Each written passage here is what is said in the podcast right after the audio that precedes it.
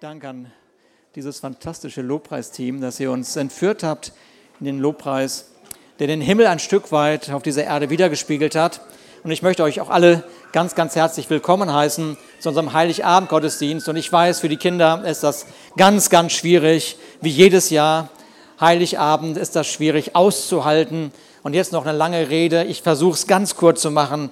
Und ähm, ähm, ja, und ich weiß, wie es euch geht. Ähm, vorhin, als Julie, unser Enkelkind, bei uns war, ganz aufgeregt. Wieso hat Omita alle Geschenke versteckt? Ja, das weiß ich auch nicht, habe ich gesagt. Sie wird einen Grund haben. Genau, ein Blick in die Menschheitsgeschichte zeigt, dass die Menschen aller Kulturen immer wieder spekuliert haben, wie wird wohl Gott aussehen? Und äh, wahrscheinlich wissen wir das, sie sind zu unterschiedlichen Schlüssen gekommen. Äh, ganz schnell hat man auch mal ein goldenes Kalb schnell kreiert. Er war vielleicht auch ein heftiger Sturm für den einen oder für den anderen war es ein zorniger Vulkan. Die einen dichteten ihm Flügel an und äh, die anderen stellten sich ihn wieder halt wieder märchenhaft vor, launisch, willkürlich. Es gibt und gab unterschiedliche Meinungen, wie wohl Gott ist und wie er aussieht. Ähm, und da gibt es natürlich Menschen, die ihm deshalb auch sehr gerne aus dem Weg gehen weil, ähm, weil sie nicht wissen, ja, wie ist er denn jetzt? Was macht ihn eigentlich tatsächlich aus? Und da gibt es andere, die werden für ihre Freunde nicht nachvollziehbar ziehbar, plötzlich so merkwürdig religiös. Also es ist ein großes Durcheinander. Ähm, aber in all diesen kühnsten Träumen, äh, die Menschen hatten, wie wohl Gott ist und was sie sich vorgestellt haben, haben sie es nicht für möglich gehalten. Es kam ihnen nicht in den Sinn, dass in einer dieser un, unscheinbaren Nächte, die es halt so gibt, auch, heut, auch äh, heutigen Tages, unscheinbare Nächte, die einfach so vorbeigehen, Gott tatsächlich verletzlich in diese Welt gekommen ist. Verletzlich. Und wir haben den Zeitpunkt und die Umstände nicht mitbestimmen dürfen. Er hat es einfach getan, ohne jemanden zu fragen. Und tatsächlich war Gott höchst zufrieden höchst zufrieden. Ich habe da so ein bestimmtes Bild vor meinen Augen, höchst zufrieden, dass er im Beisein von verschlafenen Schafen die Welt betreten hat. Und er war auch sehr zufrieden, sich von einem Zimmermann helfen zu lassen, auf die Welt zu kommen. Vielen Dank an alle Hebammen und an alle Ärzte, die dieses Jahr Großartiges geleistet haben. Ja, für unser Verständnis von Effizienz kennen wir doch, effizient sein. Wir haben das ganze Jahr effizient wahrscheinlich und wehe, wenn nicht. Äh, würden wir sagen, lieber Gott, du hättest die Geburt deines Sohnes etwas mehr ausnutzen können. Da hättest du mehr rausholen können.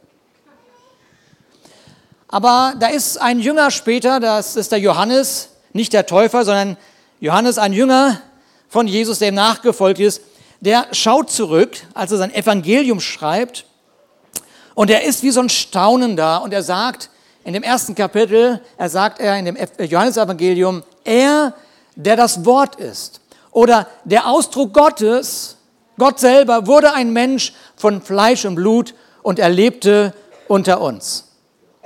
Jesus, Jesus kam nicht wie ein Mensch, sondern Jesus kam als Mensch. Gott wurde tatsächlich von der Scheitel bis zur Sohle, wurde er Mensch. Und wenn man sich jetzt durch die Evangelien der Bibel durcharbeitet, vielleicht lohnt sich das ja jetzt mal zu Weihnachten einmal die Bibel ein bisschen zu sehen, nicht nur in Lukas 2 stecken zu bleiben, sondern ein bisschen mehr zu lesen, dann wird man durchaus zu dem Schluss kommen, dass wenn Gott bereit war, in einer unscheinbaren Nacht, in so einem Nichtsdorf, irgendwo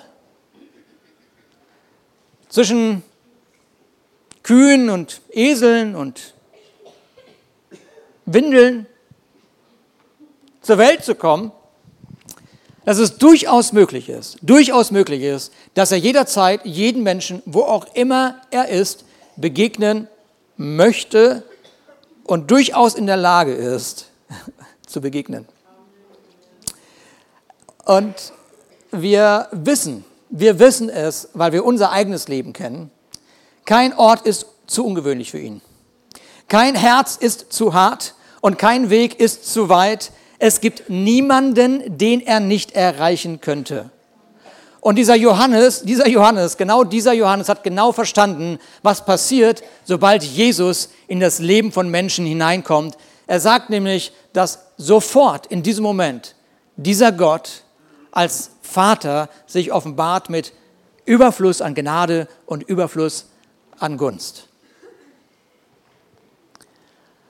Jetzt denke ich, lass uns dennoch noch mal einen Blick hineinwerfen in diese Frage, warum ist Jesus überhaupt gekommen? Und ich möchte gleich vorweg sagen, für jeden vorweg sagen, es war keine Werbetour des Himmels. Es war auch keine Werbetour einer Religion. War es nicht. Neun Monate bevor das Ganze stattgefunden hat, stürzte eine Familie in ein absolutes Chaos. Es war ja schon wegen der römischen Besatzungsmacht schwierig genug. Aber das war ein außenstehender Feind. Dem begegnete man mit Freunden, mit Nachbarn, mit Verwandten. Aber als sie sagte, als sie sagte, ich bin schwanger, und wir hatten uns das, glaube ich, am vierten Adventssonntag hier angehört, ich bin schwanger. Ja, wir hatten gehört, wir haben uns das vorgestellt, deine Tochter kommt in dein Wohnzimmer und sagt, Papa, ich habe eine gute und eine schlechte Nachricht. Such dir aus. Aber ich fange damit an, ich bin schwanger. Und zweitens, war aber nichts. War niemand dabei. War in der Jugendstunde, im Gebet. Ja, plötzlich. Aber jetzt ist mir übel. Wir haben uns das so ein bisschen vorgestellt. Aber jetzt in diesem Moment, in diesem Moment, als sie sagte, ich bin schwanger, musste sich jeder Nahestehende positionieren, ob er das wollte oder nicht. So war das in der Zeit. Und ähm, derjenige, dem diese Frau versprochen worden war, der hatte schlaflose Nächte. Und schlaflose Nächte sind ja nie allein. Schlaflose Nächte, und ich nehme an, dass jeder von uns auch in diesem vergangenen Jahr schlaflose Nächte auch mal kennengelernt hat, die kommen ja immer mit Fragen. Die kommen ja immer mit dieser Frage, wie? Wieso? Warum? Ausgerechnet jetzt? Wieso habe ich nicht? Wer? Wenn ich doch? Und dieser, dieser, dieser Mann, der diese schlaflose Nacht hatte, der fiel in einen unruhigen Schlaf, denn er träumte. Und er träumte, dass ein Engel ihn anspricht und ihm Folgendes sagt. Josef, sagt er, du Nachkomme von David, zögere nicht, Maria zu heiraten, denn das Kind, das sie erwartet, ist vom Heiligen Geist. Sie wird einen Sohn zur Welt bringen, den sollst du Jesus nennen. Denn er wird die Menschen seines Volkes von ihren Sünden befreien. Ich meine, was uns vielleicht nicht bewusst ist, ist der Zusammenhang zwischen dem Namen Jesus und der Aussage, er wird die Menschen seines Volkes von ihren Sünden befreien. Aber Josef, dieser Josef, der wusste sofort, was Jesus bedeutet, weil er, weil er diese, die, weil er wusste, es kommt vom hebräischen Jeshua und das war ja die Kurzform von Jehoshua und das wiederum bedeutet, Yahweh rettet. Mit anderen Worten, er merkt, dieser Junge hat eine Bestimmung. Gott rettet.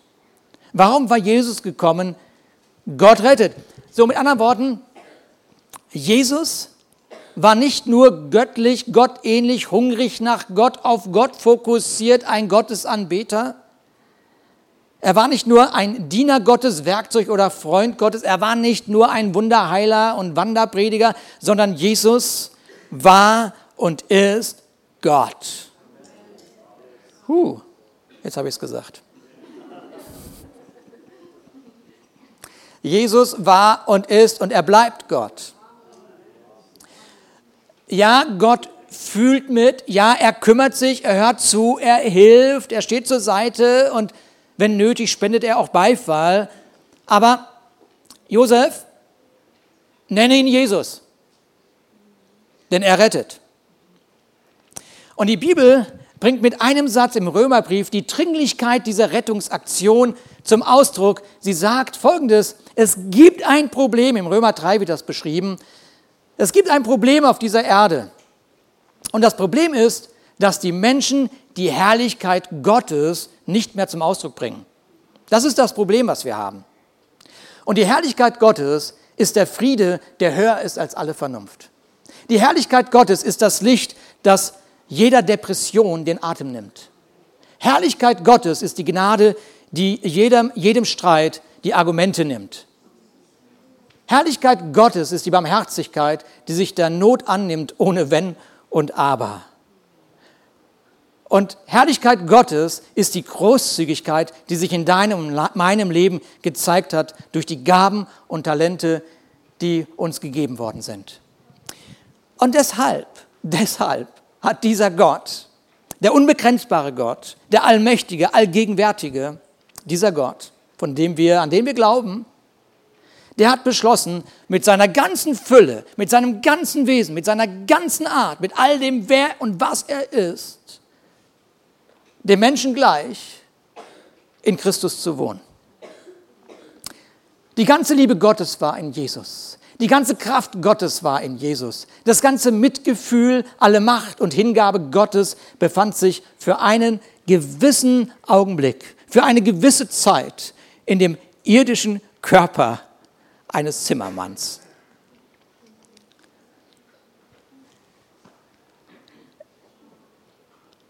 Es ist überhaupt kein Wunder. Es ist überhaupt kein Wunder, wenn die Fülle Gottes in einem Zimmermann ist. Es ist kein Wunder, dass, dieser, dass diesem Zimmermann ein Wind gehorcht. Es ist überhaupt kein Wunder, dass tödliche Bakterien fliehen müssen. Es ist überhaupt kein Wunder, dass Wasser diesen Zimmermann trug.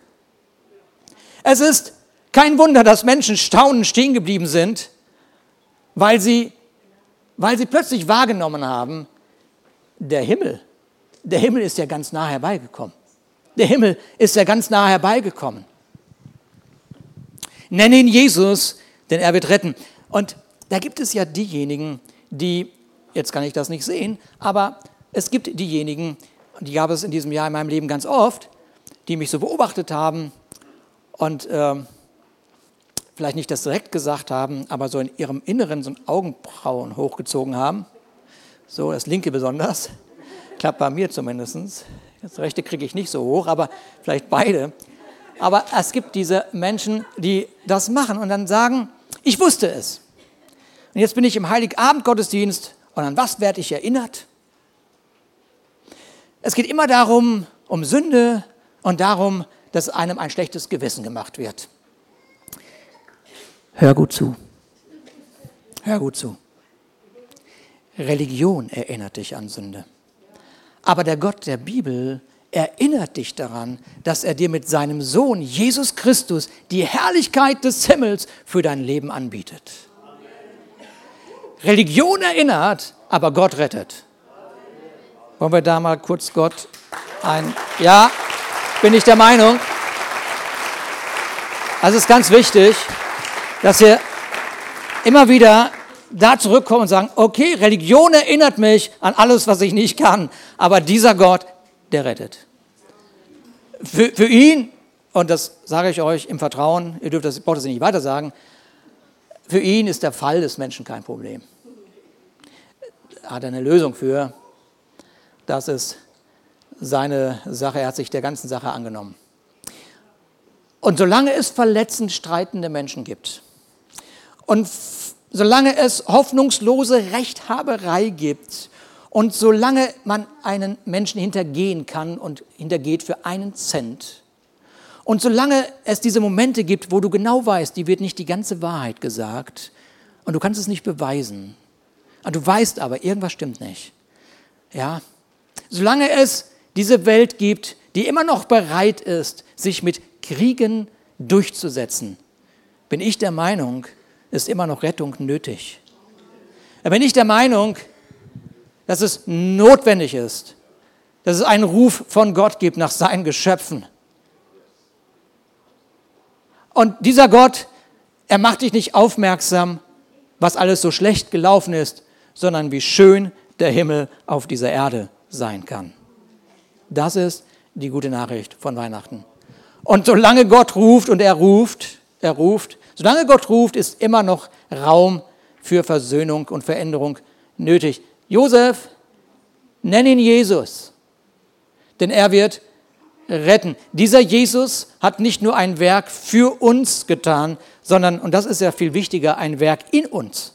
In uns ist ja viel schlimmer als in dem anderen. Ah, das wissen wir oft nicht, aber wir denken, in dem anderen ist schlimmer. Aber nein. Und äh, deshalb sagt die Bibel, es gibt da ein Geheimnis. Und ich finde das immer so spannend, wenn die Bibel sagt, gibt ein Geheimnis und im nächsten Vers das Geheimnis ausplaudert. Aber so ist die Bibel nun mal.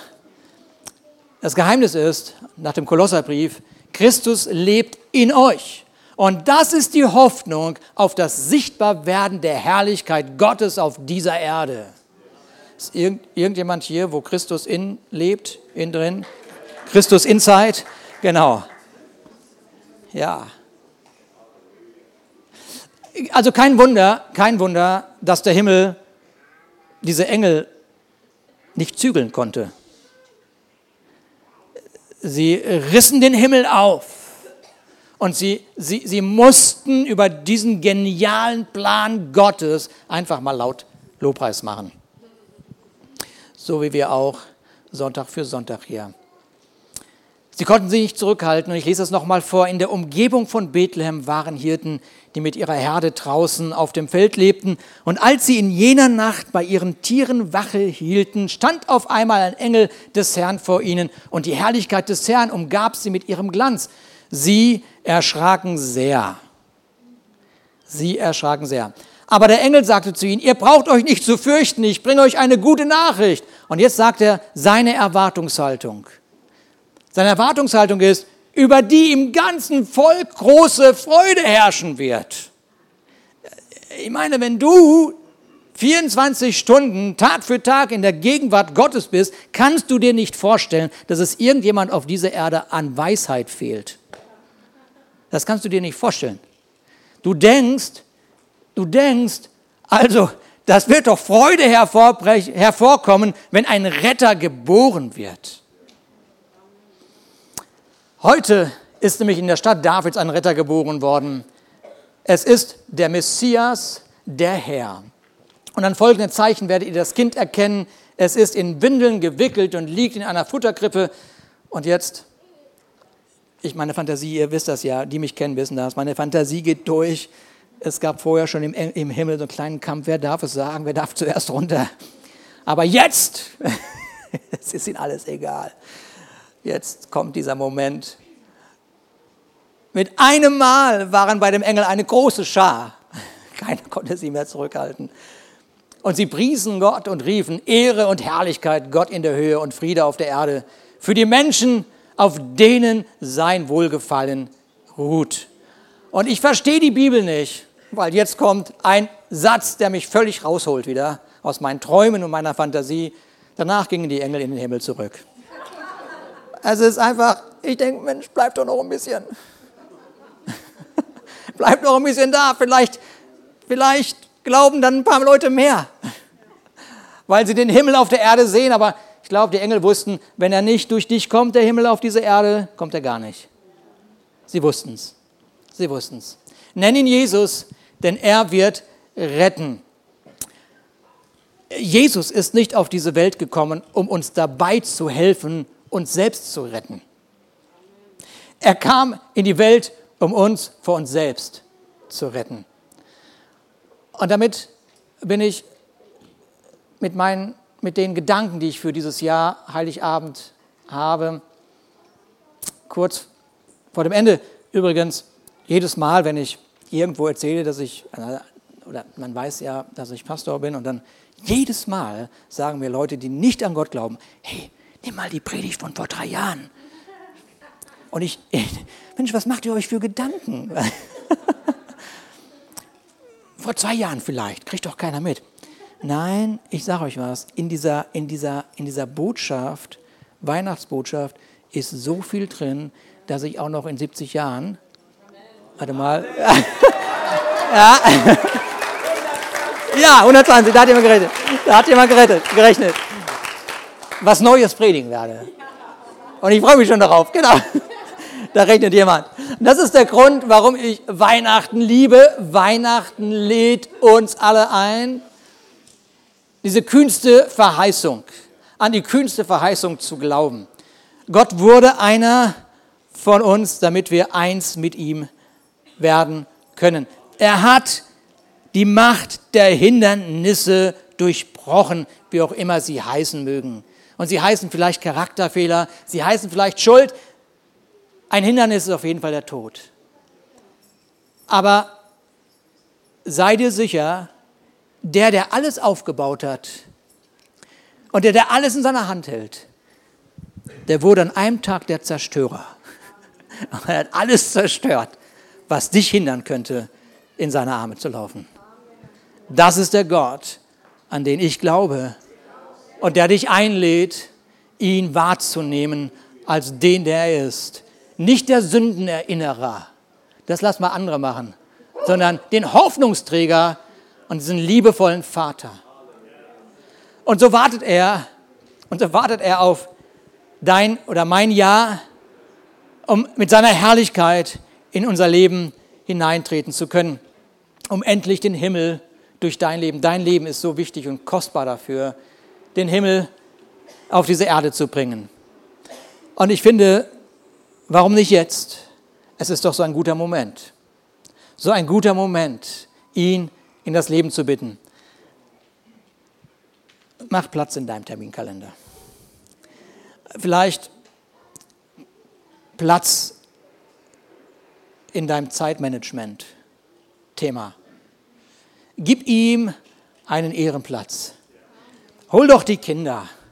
Hol doch die Nachbarn. Wir haben wunderbare Nachbarn. Hol doch die Nachbarn. Hol doch die Nachbarn und ruf ihn zu, es ist Weihnachten. Christus, der Retter, ist da. Amen. Amen. Ja, danke, Jesus.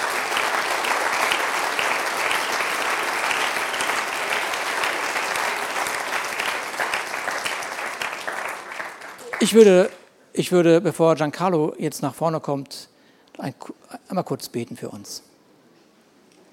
Und vielleicht können wir uns dazu erheben. Vater, was für ein, ein Moment, äh, was für ein Moment, den du geschaffen hast und äh, uns damit deine Liebe demonstrierst. Eine Liebe, die weit über unser Verstehen hinausgeht. Und es ist so, so wunderbar, dass wir uns dieses Jahr wieder erinnern dürfen, wahrnehmen dürfen, dass diese Liebe nicht aufhört zu brennen für uns. Das ist kostbar und ich danke dir von ganzem Herzen und ich möchte dich bitten, dass du jeden Einzelnen, der heute hier ist, Vater, dass du ihn segnest über alle Maßen, dass du sein Herz berührst, seine Seele zur Ruhe führst, Vater. Und ich danke dir, dass die Kraft, mit der du gewirkt hast, heute noch dieselbe ist. Und ich danke dir, dass wer auch immer hier ist und von einer Krankheit geplagt ist, dass diese Krankheit tatsächlich den Raum verlassen muss. Danke, Jesus, denn da, wo du bist, ist Hoffnung und Herrlichkeit. Danke, Jesus. Amen.